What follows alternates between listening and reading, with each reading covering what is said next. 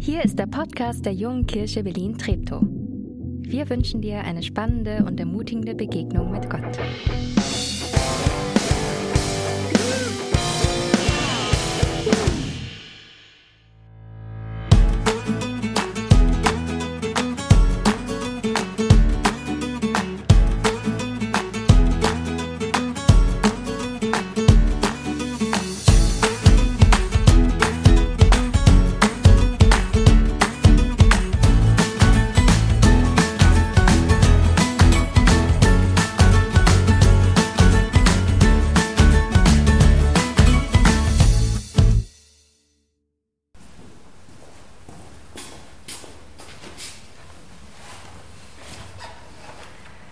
Hallo, ich bin Luisa. Ich weiß nicht, ob ihr das kennt. Manchmal will man zu Gott beten, will mit ihm reden und es fallen einem tausend Gedankenzüge durch den Kopf.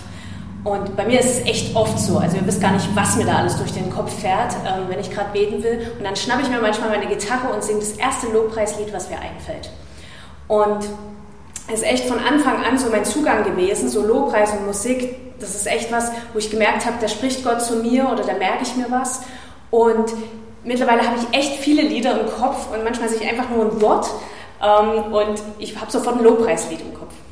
Und am Anfang, als ich noch kein Instrument spielen konnte, habe ich auch einfach immer ein Liederbuch genommen und mir das einfach durchgelesen oder die, die Texte angeguckt ähm, oder auch aufgeschrieben. Aufschreiben, das mache ich zum Teil auch heute noch. Und ich, ich muss nicht mal laut singen, ich muss es nur im Kopf haben und merke einfach, wie die Worte, die Gott mir oder anderen sagen will, dass ich die viel besser verinnerlichen kann durch ein Lied, weil es einfach in, in Gedanken bleibt. Und manchmal ist es echt so, dass ich früh aufwache und habe ein Lobpreislied, manchmal nur eine Zeile im Kopf, ähm, die mich dann ermutigt, die mich tröstet, ähm, die mich vielleicht auch von negativen Gedanken wegbringt, ja, oder die mich einfach froh macht und mich erinnert, wer Gott ist. Und ich glaube, dass Lobpreis und Musik, dass es echt eine, eine krasse Wirkung ist, also dass es echt sehr stark uns Gott näher bringt und uns ja die Sachen verinnerlicht, die er uns eigentlich sagen will.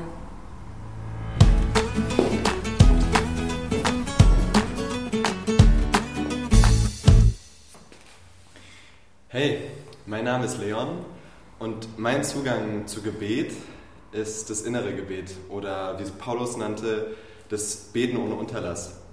Das bedeutet eigentlich ganz simpel, dass ich die Gedanken, die ich habe, ähm, einfach an Gott richte. Weil wenn wir selber quasi Gedanken haben, dann ist es ja immer wie so ein Selbstgespräch. Aber ich probiere die dann einfach auf Gott auszurichten und so ganz einfach in meinem Alltag innerlich zu beten. Ähm, wer sich da vielleicht nochmal mehr informieren mag, kann gerne das Game with Minutes googeln von Frank Lorbach. Ähm, aber jetzt zu mir. In meinem Alltag ähm, ist es oft so, dass wenn ich zum Beispiel ja, irgendwas alleine putze oder sowas, habe ich, seitdem ich dieses innere Gebet irgendwie als, als, als Zugang habe, immer das Gefühl, Jesus steht bei mir und Jesus ist da. Oder zum Beispiel, wenn ich Müsli esse morgens, dann danke ich Gott und sage, hey, Danke für die Äpfel, die da drin sind. Danke für den Hafer da drin. Und das klingt zwar jetzt alles sehr einfach, aber man gewinnt irgendwie nochmal so eine neue Sicht auf die Dinge. Oder zum Beispiel, wenn eine Person vor mir steht, ähm, dann bitte ich, hey, Gott, berühre diese Person mit deiner Liebe. Und ich werde irgendwie durch diesen Zugang auch total von Gottes Liebe berührt. Und das ist mein Zugang zu Gebet.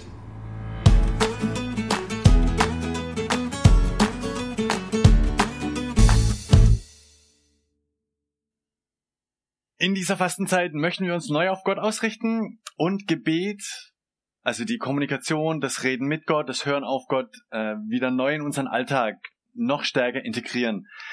Danke Luisa, danke Leon für den Einblick in das, wie, wie ihr Gebet praktisch gestaltet. Und wir werden in den nächsten Wochen jede Woche andere Leute mit ihrer Art hier zu Wort kommen lassen, um uns gegenseitig Anregungen zu geben, wie Gebetsleben noch lebendiger werden kann. Wir haben ja heute, wie Katharina schon angekündigt hat, äh, gleich ein, ein dickes Brett was Thema Gebet angeht, reingesteckt. Äh, das Gebet um Heilung.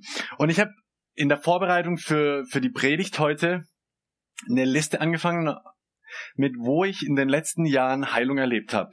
Also bei mir selbst oder äh, im Umfeld, wo ich für Leute gebetet habe, wo ich es mitbekommen habe direkt.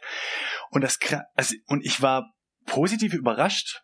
Zugegeben, die Liste ist jetzt nicht 200 Punkte lang, aber die ist deutlich länger geworden, als ich es erwartet hätte. Äh, gleich vorn raus ein praktischer Tipp.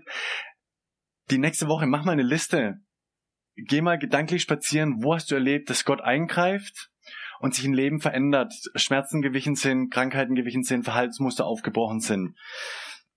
Und ich möchte gleich am Anfang der Predigt über äh, Heilung und wie wir für Heilung beten können, zwei Positionen abräumen, weil die oft bei dem Thema so in der Luft rumschwirren und äh, nicht hilfreich sind.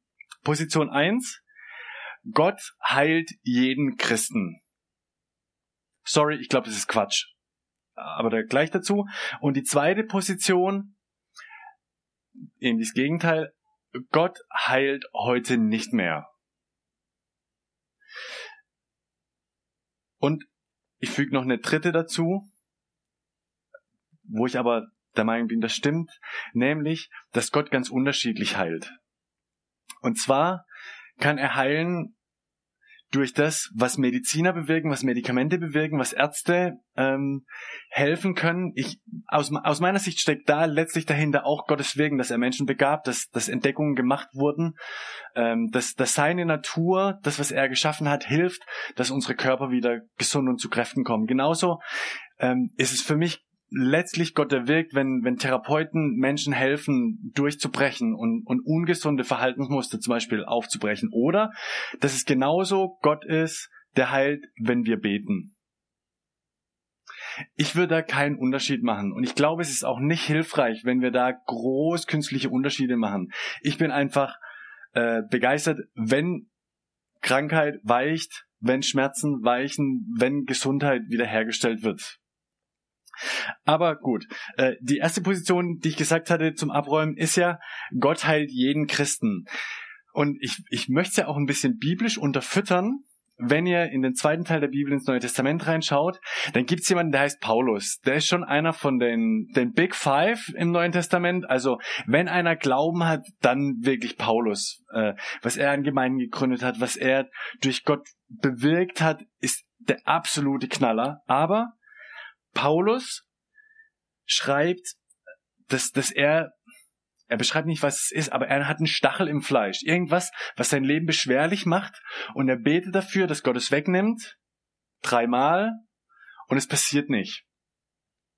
Für mich ein eindeutiger Beweis, äh, Gott heilt nicht alle. Und wenn du, wenn du mit einer Krankheit leben musst und sie wurde noch nicht geheilt und sie wird nicht geheilt, dann heißt das nicht, dass du zu wenig Glauben hast. Weil ich glaube, man kann Paulus nicht unterstellen, dass er zu wenig Glauben hatte. Das zweite, Gott heilt heute nicht mehr. Ist so die andere Extremposition. Und ich finde, sie ist auch nicht haltbar. Zum einen nicht, wenn wir, wenn wir in die Bibel reinschauen, wo Gott verheißt, 2. Mose 15, 26, ich bin der Herr, der dich heilt und dass Gott von sich sagt, er ist gestern derselbe wie heute, derselbe wie morgen. Das heißt, wenn Gott früher geheilt hat, dann hat er die Kraft auch heute noch. Und ganz ehrlich, wenn wir das, das letzte Jahr, die letzten anderthalb Jahre als, als Gemeinde anschauen, was wir erleben durften, dann sind da einfach ein paar Heilungen passiert. Also ich sag nur, die Leukämie bei Lea, das Koma bei Robin und, und ganz viele andere kleine und große Dinge. Also ich finde, wir als Gemeinde können gar nicht anders als zu sagen, sorry, auch wenn es manchmal schwer zu glauben oder zu begreifen ist, aber Gott heilt heute noch. Und, und dann aber ist das ja irgendwie manchmal auch verwirrend. Also auf der einen Seite, also um das, um das Ganze in, in ein Ding rein zu kondensieren, habe hab ich erlebt, wie, wie nach dem Gottesdienst jemand äh, für meinen Hexenschuss gebetet hat und das war mehr im Vorbeigehen und die Schmerzen waren weg.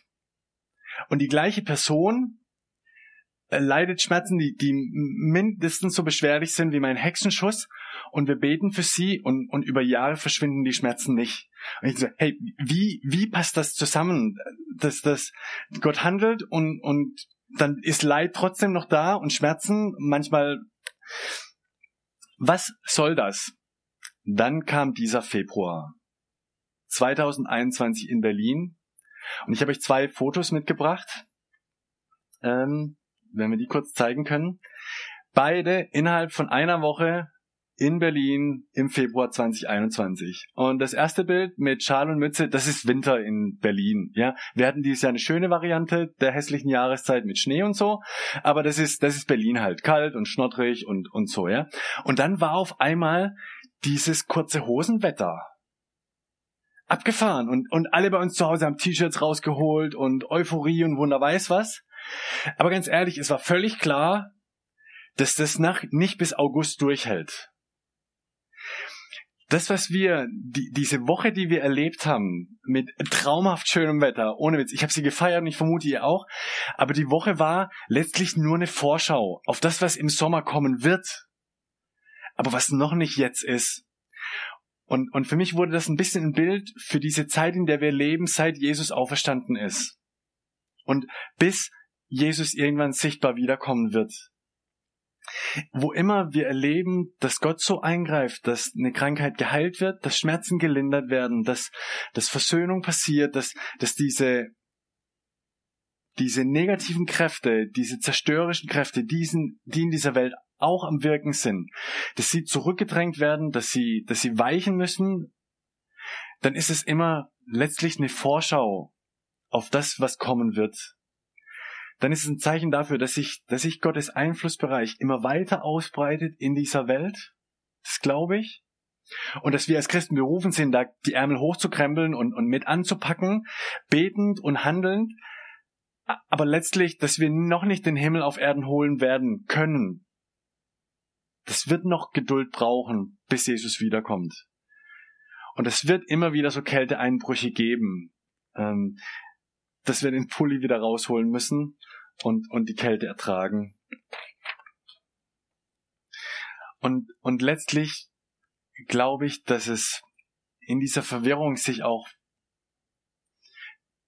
unser, unser christliches Leben, das wie wir als Christen handeln, sich, sich nicht nur an dem zeigt, dass wir für Kranke heilen und das immer wieder miterleben, sondern eben auch, wie wir mit Menschen umgehen, die älter werden, die Krankheit erleiden, dass wir Menschen würdevoll ermöglichen, auch zu sterben. Weil letztlich, also mal platt gesagt, jeder, für den wir beten, der geheilt wird, der stirbt trotzdem irgendwann. Das ist halt nur ein bisschen rausgeschoben, also schönes rausgeschoben, aber, oder war das jetzt zu platt? Aber eigentlich ist es halt so, ne? Huh. Okay, wir, wir tauchen mal in den, in den zweiten Teil der Bibel ein. Weil uns das, glaube ich, hilft zu verstehen, was die Funktion von Heilungen, von Wundern ist. Als Jesus äh, lebt und um ihn herum passieren Wunder. Menschen werden geheilt und, und ganz viele dieser, dieser Wunder, dieser Heilungen sind kein Selbstzweck.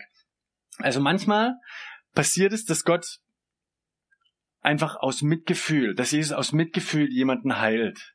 Aber fast immer haben diese Heilungen eine Funktion, nämlich, dass sie darauf hinweisen, dass Jesus der Sohn Gottes ist, der Messias, der Christus, der Retter, der Heiland, dass er der ist, auf den die ganze Welt bewusst oder unbewusst sehnsüchtig wartet, weil er das Zerbrochene wiederherstellen wird, weil er das Verletzte heilen wird, weil er Versöhnung ermöglicht, eine neue Welt.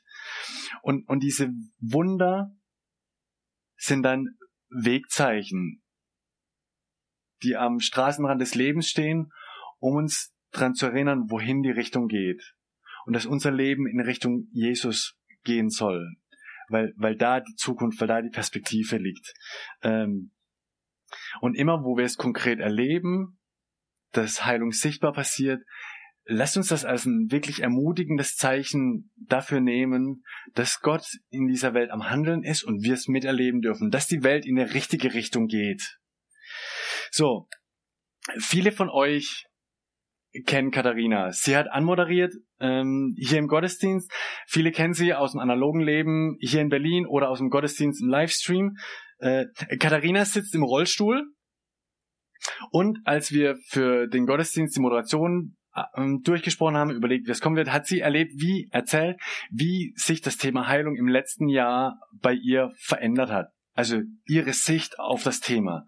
Und ich fand das so faszinierend und, und treffend, dass ich dachte, hey Katharina, das muss in den Gottesdienst rein. Ich möchte, dass du das erzählst, hier in der Mitte der Predigt, in der Hoffnung, dass es eine Hilfe ist, einen gesunden Umgang mit diesem Thema zu finden. So, von daher freue ich mich, Katharina, dass du äh, jetzt nicht nur am Anfang und am Ende im Gottesdienst da bist, sondern mittendrin. Und wir düsen gleich rein. Erste Frage. Was, also was hast du jahrelang über das Thema Heilung gedacht? Also ich fand das Thema Heilung am Anfang total furchtbar und ich habe einfach ganz viele schlimme Erlebnisse gehabt oder die ich als sehr unangenehm empfunden habe. Ähm, vor allem tatsächlich auch in Kirchen, wenn dort gerade auch ältere Leute unterwegs waren, die auf mich zugekommen sind und mich einfach nur gesehen haben in meinem Rollstuhl, mich gar nicht gefragt haben, wie es mir geht und gesagt haben, oh, wie furchtbar. Das ist ja so schlimm, dass du im Rollstuhl sitzt oder dass du krank bist. Ich heile, äh, ich bete mal für dich, damit du wieder gesund wirst. Und ich fand es total übergriffig, denn zum einen habe ich gedacht, woher willst du denn jetzt wissen, ob es mir gut oder schlecht geht? Ist es denn wirklich davon abhängig, ob ich stehe oder sitze? Ähm, und ich muss sagen, ich habe noch nie unter meiner Behinderung wirklich gelitten. Also ich fühle mich in meinem Leben total wohl und es gibt natürlich auch Sachen, die anstrengend sind und nerven. Aber insgesamt führe ich ein total schönes Leben, wo ich mich wirklich wohlfühle. Und ich habe meine Behinderung, die schon angeboren ist, nie als Bestrafung erlebt. Also ich habe auch nie gedacht, dass ich vielleicht was falsch gemacht habe oder vielleicht meine Mutter, weil sie mich so geboren hat, sondern für mich war immer klar, so wie ich bin, bin ich genau richtig und Gott wollte mich genau so haben. Und wenn dann jemand auf mich zukam und gesagt hat, er will jetzt mal beten, damit das weggeht, habe ich gedacht, er weiß überhaupt nicht, wovon er da spricht. Hättest du äh, gedacht, dass es überhaupt möglich ist? Nö. Überhaupt nicht. Ist ja auch eine Einstellung. äh, und eine weit verbreitete. Verständlich. Dann, was hat sich im letzten Jahr verändert? Ja, das fand ich ganz erstaunlich, denn ähm, ich habe erlebt, wie mir Gott mein Herz für dieses Thema nochmal ganz neu geöffnet hat. Denn das Thema Heilung oder dass Menschen für mich beten wollten, hatte ich ganz weit weggeschoben in die Schublade, fasse ich nicht wieder an, ist total blöd, die haben einfach keine Ahnung. Und irgendwie passiert es aber im letzten Jahr, dass Gott anfing, an meinem Herz zu arbeiten und mich zu verändern. Und ich habe angefangen, nochmal neu über dieses Thema nachzudenken. Und ich habe für mich einfach erkannt, an, durch, durch viele Begebenheiten, die ich im letzten Jahr hatte, dass es richtig ist, dass ich so bin, wie ich bin. Und einer meiner liebsten Verse in der Bibel ist ähm, der in Psalm 139, Vers 14, ich preise dich dafür, dass ich auf diese erstaunliche, ausgezeichnete Weise gemacht bin. Und es hat mir einfach Bestätigung darin gegeben, dass ich wirklich richtig bin, so wie ich bin. Und dass es das gar nicht braucht, dass Leute für mich beten und mich heilen wollen. Und trotzdem hat mich das nicht in Ruhe gelassen, dieses Thema. Und ich habe gedacht, warum singen wir im Gottesdienst immer wieder Blinde sehen, Lahme gehen? Und ist das was, wo andere glauben, damit geht's einem denn besser? Und dann gab es ja auch immer wieder Predigten zu dem Thema. Es gibt ja auch in der Bibel viele Stellen, wo Jesus heilt und immer wieder wurde ich durch dieses Thema einfach angepiekst. Und irgendwann habe ich angefangen zu begreifen, es geht gar nicht unbedingt um die Heilung meines Körpers, sondern es geht um, um mein Herz, es geht um, um meine innere Heilung. Und dass ich mit diesem Thema nochmal ganz anders umgehen sollte. Und ich habe auch ähm, hier während eines äh, Jüngerschaftskurses, während unseres Tiefgängers, mein Leben nochmal ganz neu Jesus übergeben und habe aber ganz bewusst in dem Moment ausgeklammert meine Behinderung und habe gedacht, aber wehe, du fasst da irgendwas an. Alles andere gebe ich dir, aber nicht meine Behinderung. Warum? Weil ich das einfach nicht wollte. Also für mich war klar, mein Leben ist toll, so wie es ist mhm. und ähm, bloß nichts dran verändern. Und ich habe im letzten Jahr begriffen, dass ich damit mein Leben nicht vollständig Jesus übergeben habe, denn viele übergeben es ihm und, und äh, beziehen für sich auch mit ein und so habe ich es auch gemacht. Ja, okay, wenn ich irgendwie erkranken sollte, also jetzt ähm, noch eine andere Erkrankung hätte oder so, ist das was, was ich irgendwie dann versuchen muss anzunehmen, damit klarkommen. Also das, wovon wir auch so oft reden. Aber ich muss doch nicht auch versuchen anzunehmen, wenn sich was verändert, zum Besseren. Also wenn sich mein Körper in irgendeiner Weise zum Positiven verändert, irgendwie doch eine Heilung entsteht. Denn für mich wäre das also das können sich viele nicht vorstellen, aber ich habe schon viel drüber nachgedacht, was wäre, wenn wir schnipsen und die Behinderung ist weg. Und es wäre für mich der absolute Schock. Also das wäre für mich nicht viel einfacher plötzlich. Also klar, ich könnte hier nachher ohne weiteres die Treppen hochsteigen und wahrscheinlich wäre das für die, die mir helfen, der Kracher, wenn ich die Treppen mal eben alleine hochsteige. ähm, aber ich habe einen Job, in dem ich andere Menschen mit Behinderung berate. Ich mache Rollstuhltanz, ich fahre Auto. Es gibt ganz viele Dinge, die ich genau deswegen, weil ich eine Behinderung habe, so machen kann, wie ich sie mache. Und wenn die jetzt von einem Tag auf den anderen weg wäre, wäre mein Leben ein völlig anderes und es wäre wahrscheinlich genauso scho so schockierend, wie wenn du einen Unfall hättest und plötzlich im Rollstuhl sitzt. Ich bräuchte lange, um mich daran zu gewöhnen. Ich müsste das lernen. Ich müsste dieses neue Leben einüben. Und ich weiß nicht, ob ich das dann im Nachhinein so als besser empfinden würde. Und was mir aber dann wirklich bewusst geworden ist, dass auch das was wäre, was ich annehmen müsste. Und nicht nur müsste, sondern wenn Gott wirklich heilen würde, dann ist es nicht, weil er einen Fehler korrigiert, den er vorher gemacht hat, sondern weil er dann mich in einer anderen Weise gebrauchen will, weil etwas Neues anbricht und etwas völlig anderes, wo ich Gott neu dienen kann. Und wie behämmert wäre ich denn, wenn ich das nicht auch annehmen würde? Also ist für mich total klar, ich darf es in beide Richtungen annehmen. Und ich habe, als ich das begriffen hatte, in meinem allmorgendlichen Gebet auf der Bettkante zum ersten Mal wirklich gebetet, dein Wille geschehe. Es geht nicht um das, was ich will, sondern es geht um das, was Gott will. Und egal, was Gott für mich vorbereitet hat, was kommt oder auch nicht kommt, das ist das, was ich von Gott geschenkt kriege und womit ich leben darf. Vielen Dank, Katharina. Ähm, mega gut, deine, deine ehrlichen Einblicke da mitzukriegen, oder deine, nee, Einblicke zu kriegen in deine, in das, was sich bei dir verändert hat, wie es sich entwickelt hat. Ähm, du bist ein Vorbild. Das ist mega gut. Und die ähm, Frage ist ja, was machen wir jetzt damit? Katharina hat gesagt, wir, es geht darum, Gott ganz zu vertrauen, ihm, ihm alles hinzugeben, die einzelnen Bereiche. Und ich glaube ja auch, mit dem Wissen, dass, dass Gott jemand ist, der es gut mit uns meint und dem wir vertrauen können. Von daher würde ich vorschlagen, dass wir einfach anfangen zu beten für andere, für da, wo wir sehen, dass Krankheit ist. Ähm, das Ganze kann natürlich auch Ängste auslösen. Das ist ein bisschen wie, äh, wie wenn, wenn jemand vom Dorf kommt nach Berlin und das erste Mal mit Öffis fahren muss. Das fühlt sich, also wir, äh, wir sind das ja gewohnt, wir wissen, irgendwann kommt man immer an, die Busse fahren meistens anders wie geplant, aber zum Ziel kommen wir immer. Aber wenn man vom Dorf kommt, dann ist das wie ein riesengroßes Netz von, ich werde das niemals verstehen können, was da eigentlich los ist. Und man denkt sich, kann ich, kann, kann, kann ich ein Taxi nehmen oder so? Und trotzdem schicken wir Touris in die Öfis und sagen, nee, nimm S-Bahn, nimm Bus, nimm U-Bahn, was auch immer es braucht. Und man lernt das mit der Zeit. Und die wenigsten Touris gehen auf immer verloren. Und ganz ähnlich ist das auch ähm, ganz ähnlich ist das auch, wenn wir für Kranke beten. Das fühlt sich am Anfang ein bisschen verängstigend an. Äh, könnte ich nicht, könnte ich nicht lieber ein Dankgebet sprechen? Äh, und sie, so, nö. Nö, warum denn nicht? Ich muss mal, bin ich sehr gut. Das ist äh, für alle, die am Stream sind, eine kurze Unterbrechung. Manchmal ist es herzlich, hier live zu sein, weil man Dinge mitkriegt, die ihr leider nicht seht. Unser Kamerateam, es fallen die Stative auseinander, aber sie retten und arbeiten. Äh, deswegen, sorry, wenn ich gerade ein bisschen abgelenkt war. Wir hatten Comedy hier. Äh, aber ist ja gar nicht schlecht, wenn es um so ein, so manchmal auch so ein schweres, äh, klemmiges Thema wie Gebet für um Heilung geht. Das ist gar nicht so schlimm. Ich habe einen Führerschein gemacht und mein Fahrlehrer hat mir eine Sache eingetrichtert. War ein bisschen Theoriestunden im Vorfeld, das hatten wir jetzt quasi auch. Ja, und dann irgendwann saß ich im Auto und habe mich gefragt, hey Dirk, bist du schon mal gefahren? Und dann ist ja, was sagt man da? Also ich bin auf dem Dorf aufgewachsen, natürlich bin ich schon gefahren, auch mal auf dem Verkehrsübungsplatz, aber überwiegend eigentlich auf der Straße. So, irgendwo muss man das ja üben ja. Aber auf jeden Fall sei ich drin ja, so ein bisschen. Und dann meinte er, dann weißt du, ist, hm. aber eine Sache, jetzt fahren wir los, dann wollte ich losfahren und dann tritt er auf die Bremse. Uff. Sag, was habe ich falsch gemacht? Sag ich, ja, du wolltest hier jetzt aus der Parklücke rausfahren. Was du machen musst ist, Spiegel Blinker, Schulterblick. Spiegel, Blinker, Schulterblick. Du musst in den Rückspiegel gucken, dann musst du einen Blinker setzen und dann über die Schulter gucken, ob da nicht ein Auto vorbeirast.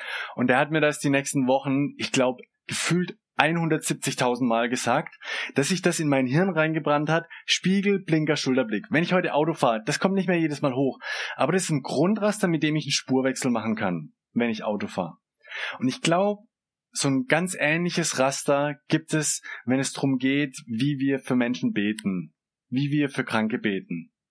Und zwar das ganz simple, also es gibt ein bisschen Theorie davor, das hatten wir, und dann, dann würde ich auch Leute immer fragen, bevor ich für sie bete. Ähm, also nicht heute Nachmittag rausgehen auf die Straße, auf fremde Leute zugehen und sagen, darf ich mal für dich beten? Wobei, das wäre ja schon gefragt. Ja, ihr wisst, was ich meine. Aber was wir, was wir machen, ist dieses Grundraster Dank, Bitte, Zuspruch. Dank, Bitte, Zuspruch. Wenn ich, wenn ich für jemanden bete, dann danke ich zuerst für die Person, für Gutes, was ich aus ihrem Leben kenne, für das, dass Gott da ist und dass, dass er die, die Kraft hat, äh, zu verändern und zu heilen. Dann bitte ich um diese konkrete Heilung, um das, was an Veränderungen passieren soll. Und dann kommt Zuspruch. Dann spreche ich der Person zu, dass sie von Gott geliebt ist, dass Gott mit ihr ist und dass sie, dass sie zuversichtlich in die Zukunft gehen kann oder was auch immer dann geboten ist. Also, dieses Dank, Bitte, Zuspruch. Ähm, und, und das ist es schon. Ich glaube, das Entscheidende, wenn wir für Menschen beten, ist, dass wir beten. Und dann sagen Leute immer, oh, ich glaube, ich fühle mich nicht heilig genug oder ich bin, ja, ich bin nicht so motiviert und so. Äh, jetzt kommt noch eine Bekenntnisgeschichte.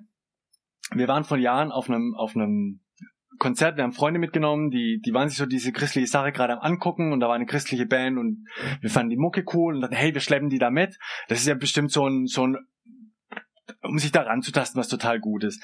Was ich nicht wusste, ist, dass dieses, dieses Worship-Konzert sich so nach der Hälfte gewandelt hat zu einem Heilungsgottesdienst. Und dann haben die angefangen, ähm, ja, und jetzt stehen die auf, die Kopfschmerzen haben und Knieschmerzen und Wunderweises. Und ich dachte so, oh. Ich äh, das Ehepaar mitgenommen, äh, sie Ärztin, ja, und ich dachte so, oh. Und ich habe es nicht mehr auf, auf, auf meinem Platz ausgehalten, bin die Reihe rausgelaufen, wir saßen auf der Empor, die Treppen hoch und habe mich da hingesetzt und dachte, Gott, was soll der Scheiß? Das war so nicht geplant. Und dann hat er weitergemacht, da vorne auf der Bühne, von wegen, äh, ja, und jetzt stehen alle auf, die die Knieschmerzen haben und dann sind da Leute aufgestanden und dann meint er, so, und jetzt, ihr, die ihr drumherum sitzt, betet für die, die aufgestanden sind, denen die Knieschmerzen. Oh, ich saß auf meiner Treppe und dann saß, stand so halb rechts eine, ein Mädel und die ist aufgestanden. Und, und dann ist niemand zu der hingegangen, um zu beten. Und ich dachte, noch schlimmer, noch schlimmer, wie für jem, wie, wie, dass jemand für mich betet und, und es passiert nichts ist, dass ich aufstehe, sage, ich möchte, dass für jemand für mich betet und keiner kommt, obwohl 500 Leute um mich rum sind. Also bin ich hin zu der Frau, hab gesagt, hey, und, äh, was tut dir weh? Überraschung, Überraschung, es war das Knie, ja. Und dann bin ich hin, darf ich, darf ich, darf ich meine Hand aufs Knie legen? Sagt sie ja und so. Und dann habe ich für sie gebetet. Und das war nicht besonders, also das war Pflichtbewusstsein. Punkt. Das ist wie Spülmaschine ausräumen gewesen, ja. Und dann bete ich für sie und dann sage ich ja und ähm, frage ich sie, wie ist es? Macht mir danach auch kleiner Tipp, fragen, merkst du was? Dann steht sie auf und dann sagt sie, es ist weg. Die Schmerzen sind weg. Und es war so beschämend für mich, wie Gott mein hochgradig unmotiviertes Gebet nimmt, um dieser Frau Linderung zukommen zu lassen. Deswegen, wenn wir für Leute beten, wenn du für jemanden betest, mach dir keine Sorgen, ob du die richtige Einstellung hast, ob dein Glaube groß genug ist, du motiviert genug bist das ist alles nicht entscheidend. Entscheidend ist, dass Gott handelt und dass er die Kraft hat zu heilen und dass er die Kraft hat zu verändern. Und ob was passiert oder nicht, liegt nicht in deiner oder meiner Verantwortung, sondern das liegt in Gottes Verantwortung. Unsere Verantwortung ist, glaube ich, nur, diesen Kanal aufzumachen, die Verbindung zu schaffen zwischen den Menschen und Gott. Ähm, in diesem Sinne, ich glaube, es braucht Mut, zu jemandem hinzugehen, um zu fragen, gibt's was, wofür ich für dich beten kann? Und genau denselben Mut braucht's auch, um zu jemandem hinzugehen und zu sagen, hey, könntest du für mich beten? Wir wollen beides jetzt machen diesen Mut aufbringen, füreinander zu beten. Ähm, wenn ihr zu Hause seid, wenn ihr äh, zu mehreren seid, surprise, surprise, ihr dürft jetzt dann füreinander beten. Macht das, fragt kurz, hey, was kann ich für dich beten? Und kleiner Tipp, wer, wer am schnellsten fragt, muss äh, erst das zweites antworten. Also, hey, wo kann ich für dich beten? Dann das kurze Raster ähm, Dank, Bitte, Zuspruch. Ja, und dann der nächste. Und für die, die alleine zu Hause sind und schauen, ähm, da möchte ich mit euch beten. Ich weiß natürlich jetzt nicht, was, was dich bedrückt. Du weißt nicht, was mich bedrückt. Ähm, aber lass uns füreinander beten, in dem Vertrauen, dass Gott handelt. So, für alle, die zu Hause gemeinsam sind, für alle hier im Kino, die ihr zusammen seid, sind jetzt zwei Minuten, wo ihr füreinander betet. Ganz simpel, ohne viel Tara. Fragt, antwortet, betet. Äh, und wir, die wir zu zweit jetzt sind, äh, wir machen genau das Gleiche. Ohne Fragen, das geht leider nicht, aber wir beten miteinander. Ich fange an und dann du, ja? Ähm, Jesus, von ganzem Herzen äh, großes Dankeschön für die Technik und dass wir miteinander beten können. Danke, dass du an beiden Orten bist ähm, und dass du unsere Sehnsüchte kennst und unseren, unseren Schmerz kennst. Und ich bitte dich, ich bitte dich für das, was mein Gegenüber jetzt gerade schmerzt und bedrückt, dass du jetzt kommst mit deinem Frieden und dass du jetzt kommst mit deiner heilenden Kraft.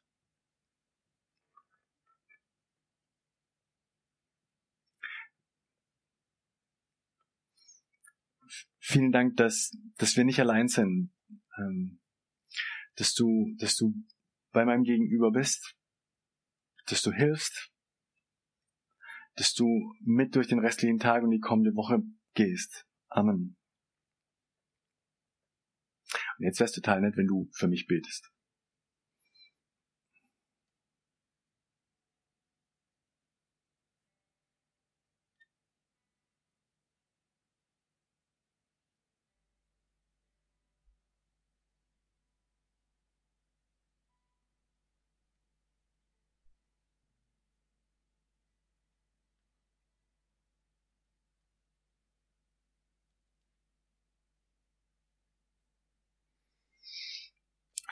Das Tückische, wenn man in vielen Gruppen zusammen betet, ist, dass die alle unterschiedlich fertig sind. Deswegen betet weiter ähm, und lasst uns das feiern, dass Jesus äh, heute noch lebt und heute wirkt und wir in diesem ganzen Chaos von, von Gut und Böse und Besserung und Schlechterung mit ihm durch unser Leben gehen können. Äh, wir haben nochmal ein gemeinsames Lied. Dreh die Boxen auf und singt von Herzen.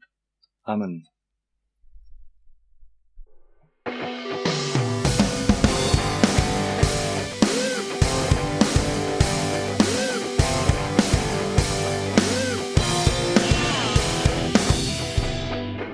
Schön, dass du diesmal dabei warst. Wenn du mehr über den Glauben erfahren möchtest, dann schreib uns gerne an info@jkb-treptow.de oder besuch uns einfach persönlich. Alle Infos findest du unter jkb-treptow.de. Wir wünschen dir eine gesegnete Woche.